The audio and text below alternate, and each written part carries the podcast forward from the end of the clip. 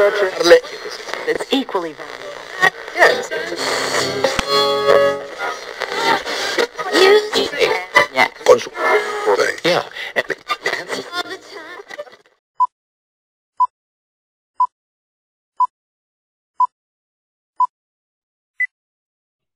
Hola, ¿cómo están todos? Bienvenidos a un nuevo episodio. Aquí estamos de nueva cuenta.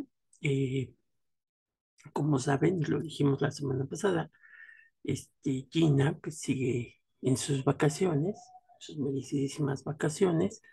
Eh, ya pronto se va a volver a integrar con nosotros.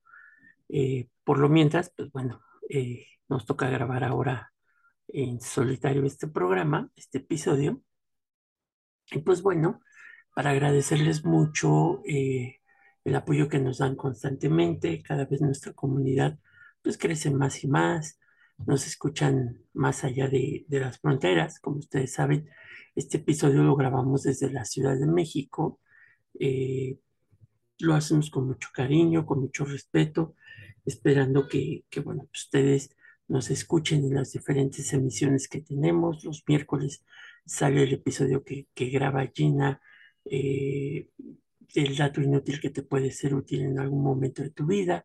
Los jueves hablamos de una taza de café llena de historia del arte y hoy pues hablamos de eh, un café con aroma de historia, que son de alguna manera las tres emisiones que tenemos. También tenemos pues, nuestras páginas, nuestra, tenemos nuestra página que se llama así, Café con Aroma de Historia, en, Instagram.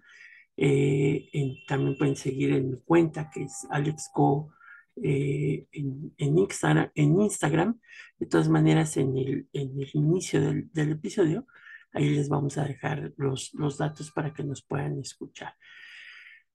Eh, también dentro de estos avisos parroquiales que mencionamos al principio, este, vamos a abrir un curso que va a ser los días jueves eh, en horario de la Ciudad de México, será por la tarde.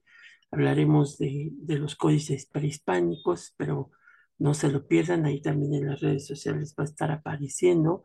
Eh, si pueden, mañana 13 de, agosto vamos a también andar dando ahí una plática sobre los nuevos estudios que se han dado con, con respecto a, a lo que fue la conquista de, de México. Este, vamos a tratar de subir el episodio por, por, este, por YouTube. Va a ser yo creo que nuestra primera emisión para empezar a, trabajar en, en ese medio. Eh, y pues bueno, ya estamos por ahí organizando el primer recorrido de lo que será ya en esta nueva normalidad. Esperemos también ponerles la información pertinente para que nos puedan acompañar eh, y serán como siempre bienvenidos.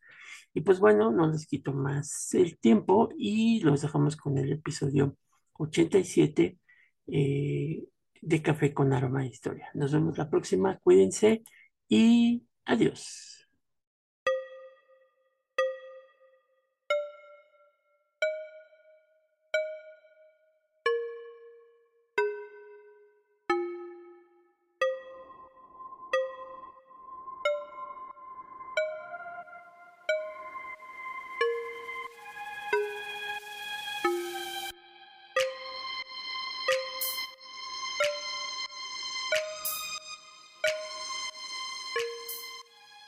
Bienvenidos al nuevo episodio de Café con Aroma de Historia, una narración histórica donde un servidor, Alejandro Godínez, le contará a Gina Medina y a los presentes un evento anecdótico de la historia de México que no encontrarás en otro lado y que podrás disfrutar mientras te tomas un buen café con nosotros. Hoy titulamos nuestro episodio 87, La primera dama del Jet Set. En este episodio platicaremos de Beatriz Velasco Mendoza, que con su gran conservadurismo y su ingreso a las altas esferas sociales, modificó la vida cotidiana de las primeras damas en México. El expresidente mexicano Miguel Alemán Valdés nació el 27 de septiembre de 1903 en Sayula, Veracruz, y falleció el 14 de mayo de 1983 en la Ciudad de México. Sus padres fueron Tomasa Valdés y Miguel Alemán González. Este último era comerciante, no obstante, tiempo después se unió a la lucha de la Revolución Mexicana, ¿no? Como todo eh, personaje que van a ser a principios del siglo XX. De acuerdo con un documento emitido por el Estado del Gobierno de Veracruz, Alemán estudió el nivel primario en escuelas diferentes de, de, Veracruz, luego viajó a la Ciudad de México para ingresar a la Escuela Nacional Preparatoria. Posteriormente se graduó como licenciado en Derecho en la Escuela Nacional de Jurisprudencia, eh, lo que después se convertirá en la Facultad de Derecho de la Universidad Nacional Autónoma de México. Y cabe mencionar que su tesis se enfocó en las enfermedades y riesgos profesionales la cual fue producto del trabajo que realizó en las minas de Real del Monte en Hidalgo, que es una de las derivaciones de lo que es el derecho laboral.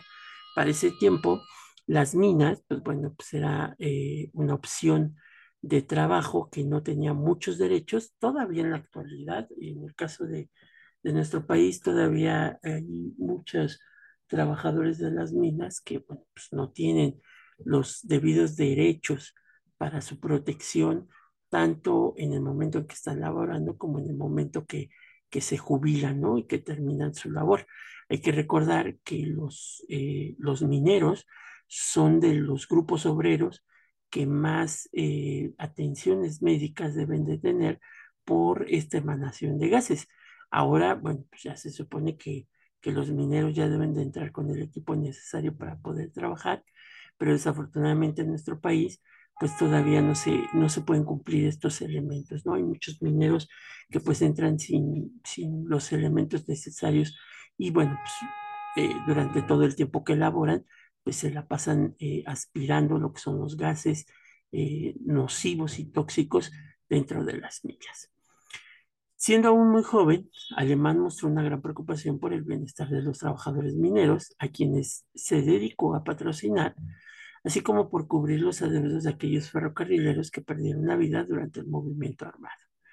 También se enfocó en conseguir indemnizaciones por riesgos laborales. Como les digo, él se dedicó, este, y sería, hubiera sido bueno que Gina nos asesorara cuál es esta rama del, del derecho laboral, ¿no?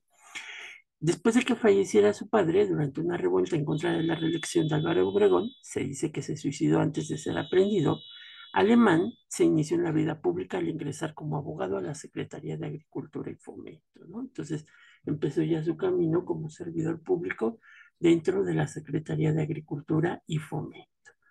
Para 1929, Miguel Alemán decidió unirse al Partido Nacional Revolucionario, que como les dijimos, pues es el, este es el, el abuelo prácticamente de lo que hoy se conoce en México como el Partido Revolucionario Institucional, mejor conocido como el PRI. Y en 1931 se casó con la joven Beatriz Velasco, quien pertenecía a una familia caudalada de Celaya, Guanajuato. De ahí viene mucho el conservadurismo de Beatriz Velasco, porque una de las regiones, que es la del Bajío, después de la guerra cristera que sufrió nuestro país en los años 20, pues se convirtió, digamos que en el bastión propiamente del conservadurismo mexicano. Asimismo, participó en la campaña presidencial de Lázaro Cárdenas y cuando este obtuvo la presidencia, Alemán recibió el nombramiento de magistrado del Tribunal Superior de Justicia del Distrito y Territorios Federales. De inmediato pasó de ser eh, representante de la Secretaría de Agricultura para convertirse ya en un magistrado del Tribunal Superior de Justicia de lo que hoy es la Ciudad de México, en ese momento el Distrito Federal. Para 1936, Miguel Alemán Valdés se convirtió en senador y después en gobernador. Digamos que este es el camino que propiamente los políticos mexicanos van siguiendo a lo largo de su trayectoria. Normalmente empiezan en secretarías, de ahí pasan en, algunos casos a ocupar cargos dentro de los partidos políticos y de ahí pasan ya a, digamos que a, recibir cargos de mayor importancia, como fue el caso de, Miguel Alemán, pasan después a ser diputados, diputados federales, por último senadores y en algunos casos gobernadores, como es el caso de Miguel Alemán, que después de convertirse en senador se convirtió en gobernador del estado de Veracruz y ambos cargos los ocupó obviamente para este estado. Pasaron algunos años y luego el partido, eh, hay que recordar que en los años 40 el Partido Nacional Revolucionario, el Partido de la Revolución Mexicana, el PRM, se va a transformar en lo que vamos a conocer ahora como el Partido Revolucionario Institucional. Y ya con este nuevo partido que va a ser el PRI, este lo va a postular para que ocupara el cargo presidencial para el año de 1946 a 1952. Durante su candidatura, pues Miguel Alemán obtuvo el apoyo también del Partido Comunista. Hay que recordar que en los primeros años propiamente de la vida eh, política después de la Revolución Mexicana, pues los partidos se están conformando en este momento. Entonces vamos a ver, por ejemplo, que el Partido de la Revolución Mexicana o el PRI, ya como tal instituido, pues muchas veces recibía el apoyo del Partido Comunista que todavía no tenía siquiera, pues, pues claramente estas ideas de izquierda. Después de conseguir la victoria y de convertirse en mandatario, impulsó numerosas iniciativas. La finalidad de estas era incentivar la economía del país. Asimismo, según la, memoria política de México, y cito, electo por una gran mayoría y miembro de una generación que ya no participó en el conflicto armado, fue el primer presidente constitucional civil de la Revolución Mexicana, como lo llamaron en su momento, el cachorro de la revolución. Este, este sobrenombre se lo puso Vicente Lombardo Toledano, del cual no tardó en arrepentirse. Realmente ya a partir de Miguel Alemán Valdés viene esta generación de los licenciados que ya no participaron en la Revolución Mexicana.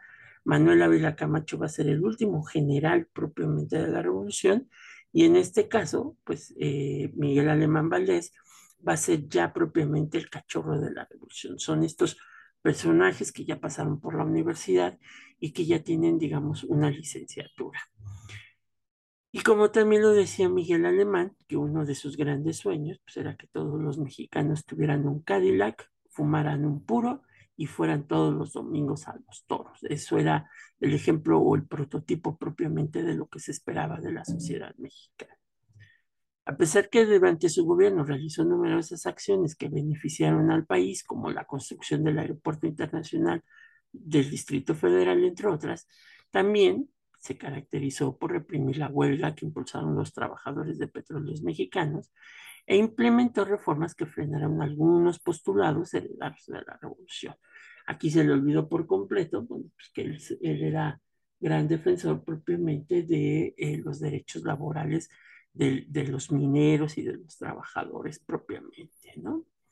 Tiempo después, y una vez concluido su mandato, Miguel Alemán creó el Instituto Mexicano de Cultura y la Asociación Nacional de Abogados. Aunado a esto, continuó sirviendo a México y difundiendo sus tradiciones hasta que finalmente falleció en 1983. Y pues de alguna manera, esta va a ser la vida pública de Miguel Alemán, que por el otro lado, en su vida familiar y en su vida, digamos que privada, no obstante, Alemán se le consideraba como un mujeriego y gustaba de actrices de cine y vedette, por lo que ya estaban eh, eh, para 1946, cuando eh, empieza su mandato, pues prácticamente ya estaba separado de su esposa Beatriz.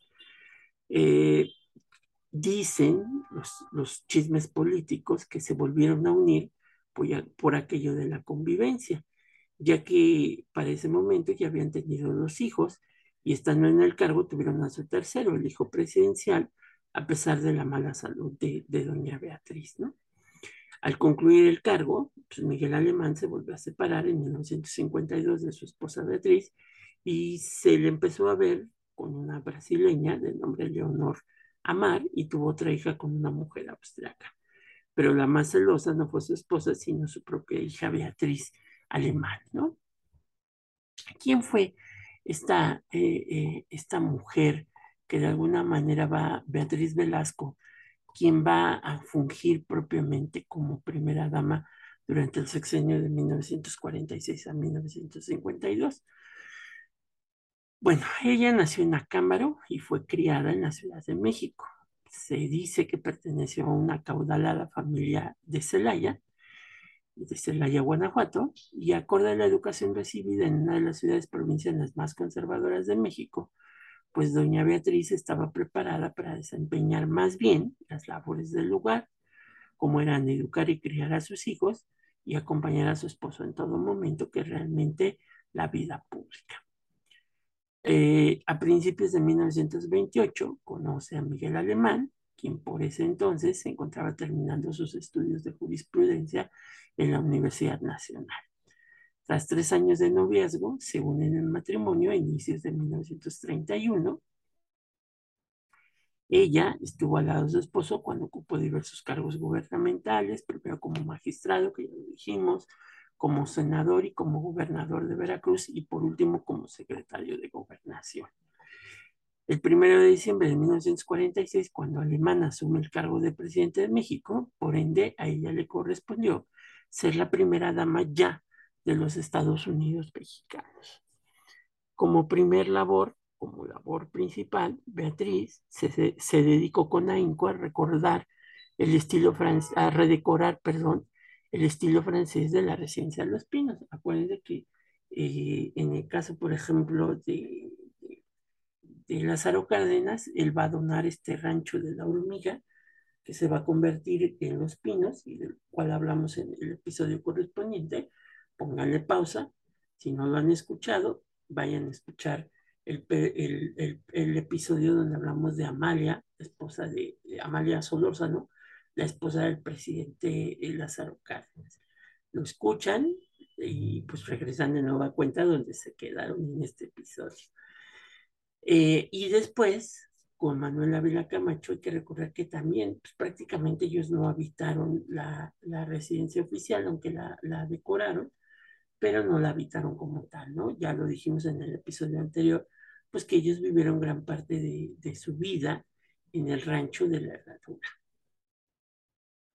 Eh, como les digo, cuando llega Miguel Alemán ya a ocupar la presidencia de la República, la, esposa del presidente Beatriz eh, Velasco se dedicó con ahínco a redecorar el estilo francés de la residencia de los Pinos, ¿no? como la conocemos al día de hoy, con muebles y objetos mandados a través de ese país europeo. Inclusive, este, ella fue la coordinadora de los trabajos de remodelación y ampliación hechos a la residencia durante el sexenio de Miguel Alemán. Este, si ustedes, por ejemplo, no son del, de, México, si algún día nos visitan, pueden visitar sin ningún problema la residencia oficial de Los Pinos. En el actual gobierno se metió un decreto por el cual pues la residencia oficial dejó de ser la sede eh, del presidente de la República, donde iba a vivir el presidente. Ahora el actual presidente vive en Palacio Nacional en un pequeño departamento que se construyó ahí en Palacio Nacional. Y la sede de Los Pinos se convirtió en un centro cultural. Esa es la intención, que ya esa residencia pues quede como, como un centro cultural, ¿no? Y actualmente se realizan conciertos, funciones de cine, pueden visitar todas las casas eh, que se construyeron eh, eh, durante los gobiernos de, de Miguel Alemán, desde Lázaro Cárdenas hasta eh, Enrique Peña Nieto, que son los presidentes que habitaron la residencia oficial de los Pinos, ¿no? Si son del interior de la República, también, si visitan la Ciudad de México, pues no olviden ir al bosque Chapultepec en la segunda sección y visitar pues también la residencia oficial de los Pinos, que está abierta para todos los mexicanos y los turistas extranjeros. También la señora Alemán puso énfasis en la asistencia social, en la atención a niños desvalidos y en la salud de las madres antes y después del parto. Para ella consideraba que las mujeres debían de ser cuidadas porque, bueno, pues, de alguna manera tenían la función de ser madres y de cuidar y velar por la familia y por los hijos. Eh, un hecho que llamó muchísimo la atención es que doña Beatriz Velasco fue, digamos, que una de las primeras damas que a sus 50 años, pues dio a luz durante el mandato propiamente de su, de su esposo, ¿no? Este, a los 50 años dio a luz a su tercer hijo, y esto ocurrió cuando vino a México en visita oficial el presidente de los Estados Unidos, Harry, Harry S. Truman, aquel que autorizó la, la caída de las bombas atómicas en Hiroshima y Nagasaki, que en un viaje de amistad y buena voluntad al país, que había sido su aliado durante la Segunda Guerra Mundial, su esposa, Bess Truman, no lo acompañó puesto que la primera dama mexicana se encontraba hospitalizada después del parto y la señora Truman no quiso complicar las rígidas cuestiones del protocolo. Entonces, por eso el presidente Truman vino sin su esposa cuando visitó nuestro país en los años 40. Beatriz tampoco asistió a la visita hecha por su esposo en reciprocidad a la ciudad de Washington, en la que fue recibido con grandes honores. La señora Alemán acompañó casi siempre a su marido en los actos protocolarios, en la recepción de visitantes foráneos, creó una asociación llamada Pronutración Infantil que se dedicaba a repartir eh, mil desayunos diarios.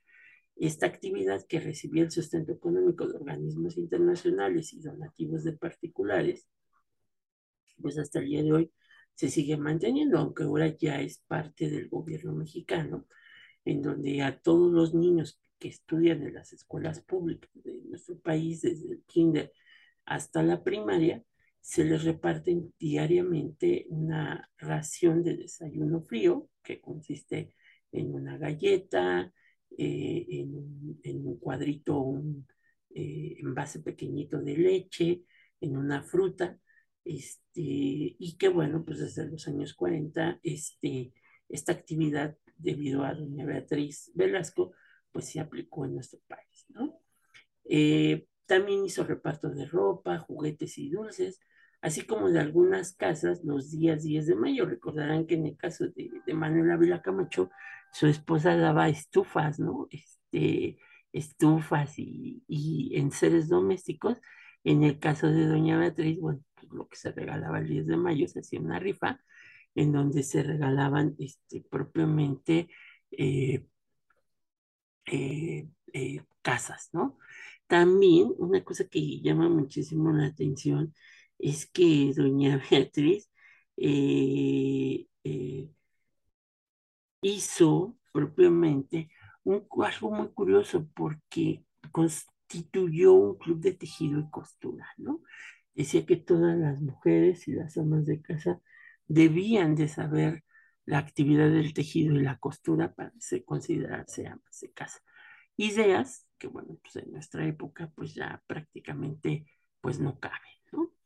Eh, se dice también, por, las memorias que se han escrito, que era una excelente cocinera y un as para la costura, ¿no? Por eso creó este, este club de tejido y costura. Y que bueno, ella era amante de la paz y de la tranquilidad, ¿no? Defendía su hogar y su familia con gran recelo.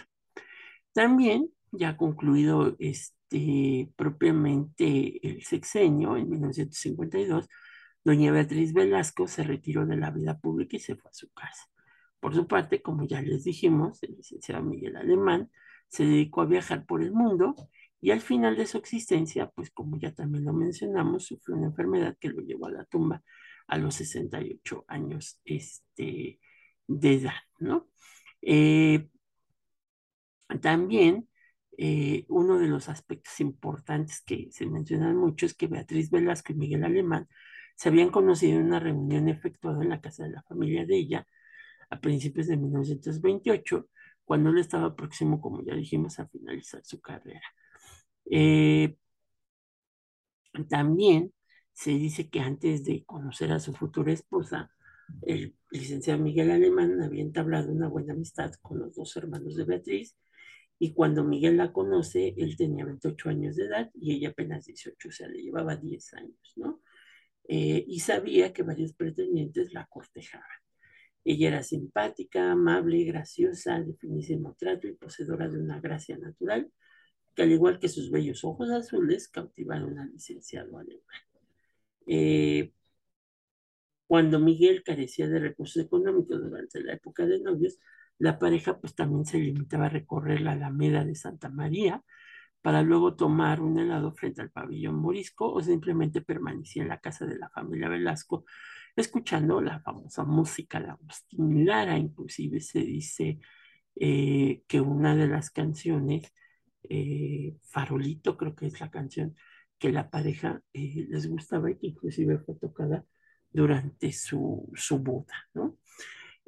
Su boda se efectuó el viernes 17 de enero de 1931 en la vieja parroquia de San Cosme, localizada en la calle de Serapio Rendón, aquí en la Ciudad de México, en la colonia San Rafael, de la alcaldía Cuauhtémoc.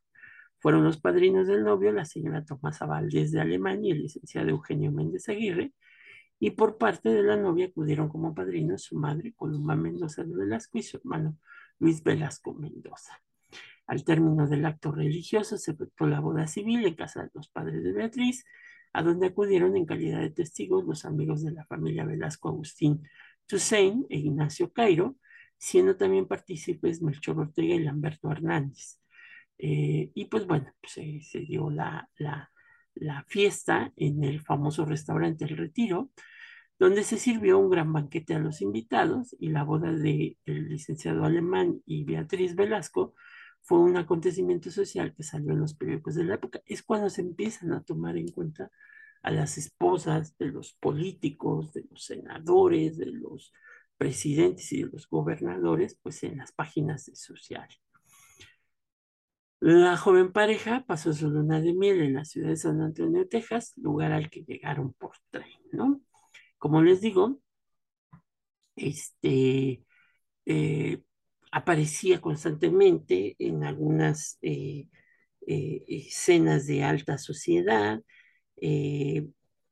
año con año. Ella va, va, a poner dentro del protocolo que se da en la recepción oficial del 15 de septiembre, que es cuando se hace una ceremonia que se conoce como el grito de independencia, en donde ella eh, aparece por primera vez, ¿no? Antes las esposas, tanto de Miguel, de Manuel Ávila Camacho como de Lázaro Cárdenas, pues no aparecían y ella es de las primeras que va a aparecer ya propiamente en la recepción oficial del grito de independencia, ¿no? Que se empieza año con año y hasta la fecha eh, empieza, digamos que el jet set, hacer estas críticas hacia cómo viste la, la esposa del presidente, qué tipo de ropa, cuál es su diseñador, etcétera, etcétera, ¿no? Eh, también otra de las cosas es que, que, como les digo, en 1951 fundó con la señora Amalia Bernard de Casas Alemán el patronato de la Clínica Primavera de Ortopedia, que fue avalada por la Secretaría de Salubridad y Asistencia para ofrecer atención médica especializada a niños que habían contraído la poliomielitis, que era una, una enfermedad que asolaba nuestro país en los años 40 y 50 y que bueno, hoy afortunadamente ya ha sido erradicada con el plan de vacunación que se les aplica a los niños que, que nacen en nuestro país.